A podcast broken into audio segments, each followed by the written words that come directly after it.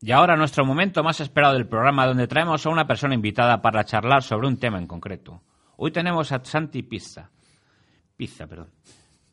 Consultor eh, de estrategia, eh, ha estado consultor de estrategia antes de entrar en Telefónica, donde ha venido, ha tenido una larga experiencia en marketing y áreas comerciales, gestionando redes de distribuidores de tiendas y nuevos canales de venta. Bienvenido, Santi. Muchas gracias, Carlos. Para quien no conozca, Santi Pizza es profesor en la Escuela de Negocios ESIC, donde colabora con ponencias sobre innovación en el mundo digital. Actualmente está preparando un curso sobre gamificación. Hoy vamos a hablar con Santi de gamificación, un término de moda. Como punto de partida, ¿qué es la gamificación? Pues mira, yo te diría, Carlos, que la definición más académica eh, va a ser aplicar la aplicación de los componentes y técnicas del mundo del juego en entornos que no son estrictamente lúdicos. ¿Esto qué quiere decir?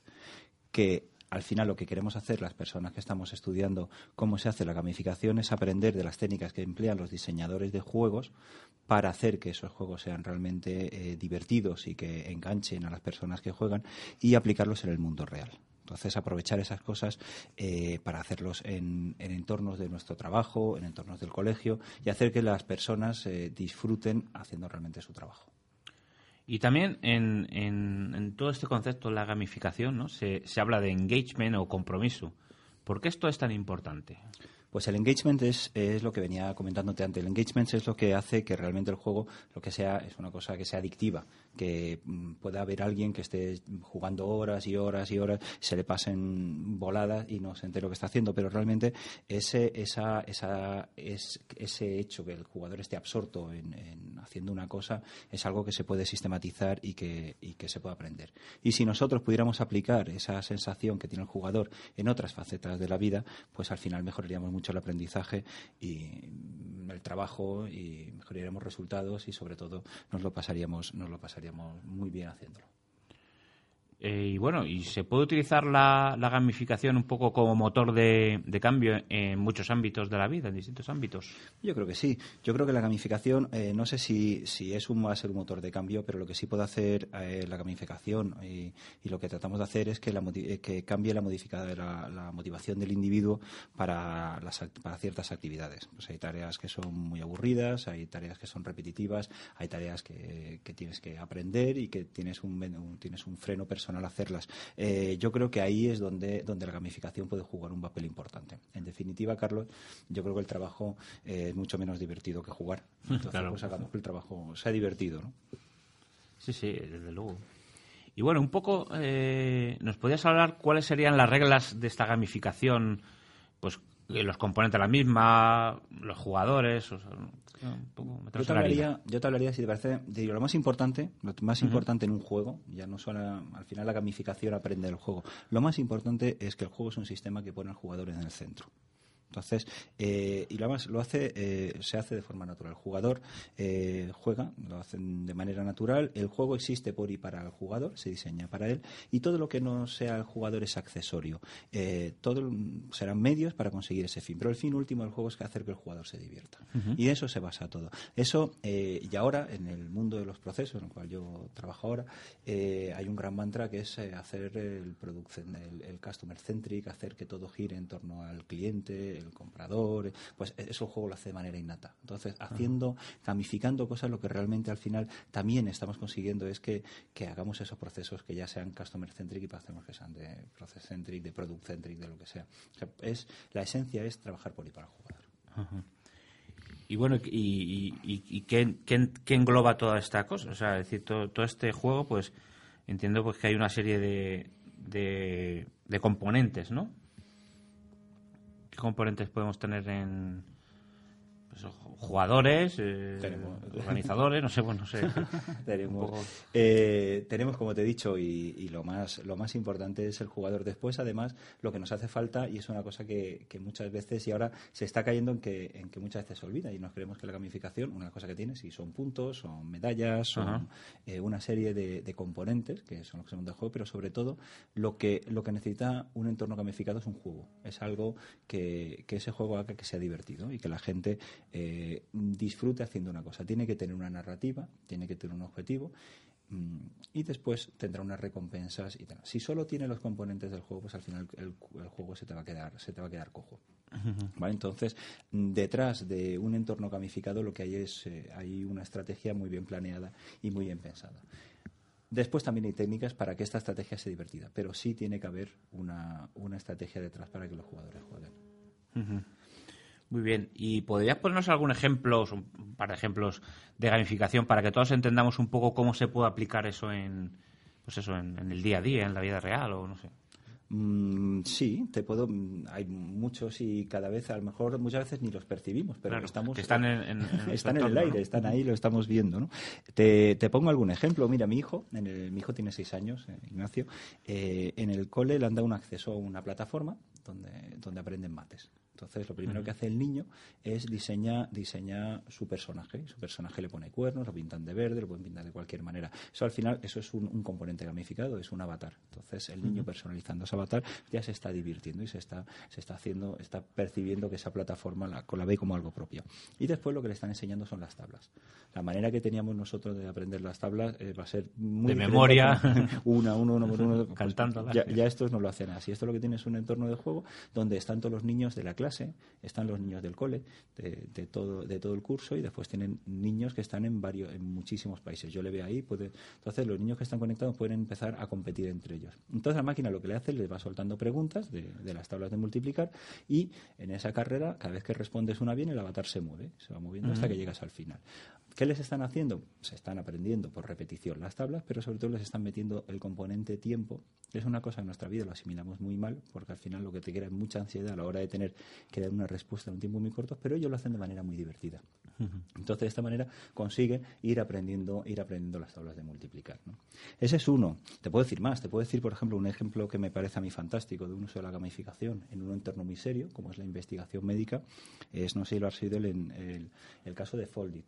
Foldit es, es, un, es un juego porque es un juego gamificado, pero que tiene un, trasfondo serio y de investigación detrás muy potente. Este, este juego lo hizo la, Universidad de Washington. Entonces, en el entorno científico hay un problema que tiene que ver, eh, que, que, hay que, que, tienen que entender para poder resolver eh, problemas médicos del tipo del SIDA, del Alzheimer, eh, las proteínas tienen un papel importante ahí. Y las proteínas son una de las cosas que, tiene, que uno de los misterios que hay es qué es lo que hace y cómo se, se doblan, se doblan las, las proteínas. De ahí el nombre folded, pues que en inglés es doblarla.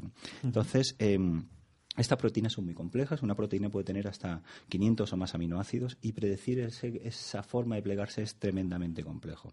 Entonces, además, no se han creado modelos 3D que, que puedan predecir cómo se, cómo se dobla esa, esa proteína. Al final la proteína, si la ves, está en internet, es como un nanas. Un nanas de esto, un estropajo, de, fregar la paellera que utilizan Pues eso es. Eso, de esa forma tira proteína. Entonces es extremadamente complejo. Y sin embargo, lo que ocurre es que la creatividad humana eh, arroja unos resultados mucho mejores que las máquinas. Y además la creatividad, bueno, porque tenemos esa visión 3D, esa forma espacial. ¿Qué se le ocurrió hacer a la Universidad de Washington? Pues tuvieron la idea de crear un juego online. Porque tampoco hay falta ser científico. Donde hay unas pautas y sabemos ciertas cosas, que ciertos patrones que siguen estas proteínas y entonces crearon el juego. Y todo el mundo, toda la comunidad se puede poner a jugar ahí. Cualquiera, tú podrías meterte o cualquier oyente que nos esté escuchando podría meterse en Foldit y ser jugador y te van dando puntos y vas acumulando y te estás haciendo bien porque estás ayudando a una comunidad científica. Ya estás ayudando pues a conseguir, a, conseguir que la, que, la, que la ciencia médica avance. ¿no? ¿Qué se ha conseguido? Pues mira, ya se están ensamblando partes del puzzle, los resultados son francamente espectaculares, eh, se están consiguiendo ya moléculas artificiales que son 18 veces más eficaces que las naturales. Y problemas que llevaban solucionando la comunidad científica, llevan 15 años detrás de ello, 57.000 jugadores lo han solucionado en 10 días. O sea, ese es el tipo de potencia que tiene un buen entorno gamificado. O sea, no quiero decir con esto que cualquier gamificación eh, vaya a conseguir este tipo de resultados, pero una gamificación bien aplicada y un entorno eh, bien trabajado y unos objetivos muy bien fijados y, un, eh, y una sistematización del juego eh, bien hecha, se, consigue, se consigue resultados como estos. haciendo las cosas con interés y, de una manera lúdica, se puede conseguir mucho más que haciéndolo como una obligación y un trabajo. Claro, y estamos viendo un poco pues que se puede aplicar a cualquier ámbito de la vida. Lo hemos visto con el ejemplo que has puesto de la educación de tu hijo, o el ejemplo este de, de los científicos, pero bueno, esto se aplica a la empresa, a, a cualquier ámbito. Se puede aplicar a cualquier, tus hijos, ámbito que se nos que se nos ocurra, ¿no? Porque al final, al final, eh, como decía Mary Poppins, ¿no? O sea, cada trabajo tiene una parte una parte divertida. Lo que hace la gamificación es tratar de encontrar la parte divertida que hay en cada trabajo y, explotarla. Y en la gamificación la tecnología yo la veo como el medio, no como el fin, pero con todas las posibilidades que ofrece parece que sea una parte importante en el desarrollo de cualquier proyecto de gamificación, ¿no? Eh, la tecnología, como tú bien dices, es eh, abierto enormes posibilidades. La, tecnología ha abierto muchísimas, pero al final la tecnología no es más que un medio. Tenemos la, visión ahora de hablar de mundos digitales, de hablar de, el mundo es mundo. Otra cosa es que tengamos ahora capacidades digitales que las utilizaremos, pero no hay un mundo analógico, hay un mundo digital. Hay un mundo, no hay un cliente digital y un cliente y un cliente analógico. Hay clientes que, que utilizan recursos digitales. Pero sí lo que eh, se lleva jugando toda la vida. las técnicas, las técnicas al final de, juego son, son las mismas. Lo que, lo que sí hace la, tecnología actúa como un enorme amplificador. O sea, nosotros, eh, por ejemplo, si analizamos la, la dimensión social que puede tener el juego, yo en mi pueblo, cuando salía a jugar, pues para jugar a Polis o, eh, Caco, reuníamos 10, 20 o 30 chavales el día que más reuníamos. Si tuviéramos un juego eh, online de, de Polis y Caco, eh, seguro que se nos suman dos o tres millones de, personas. Internet es, una grandísima ventana al mundo. Pero al final el juego sigue siendo juego. Hay mucha gente que, que estamos cayendo, que nos dejamos llevar por las luces y el tinteneo de las luces de Navidad, de esta de la digitalización. Y, hacemos programas que le falta la, le falta la vida, le falta el alma del programa, que es que es el concepto de juego que hay detrás y cuál es la estrategia que persigue. Y eso ha existido siempre. Después sí, hay que aprovecharse de todas las tecnologías digitales que hay, pero hay que pensar el juego como se ha pensado siempre.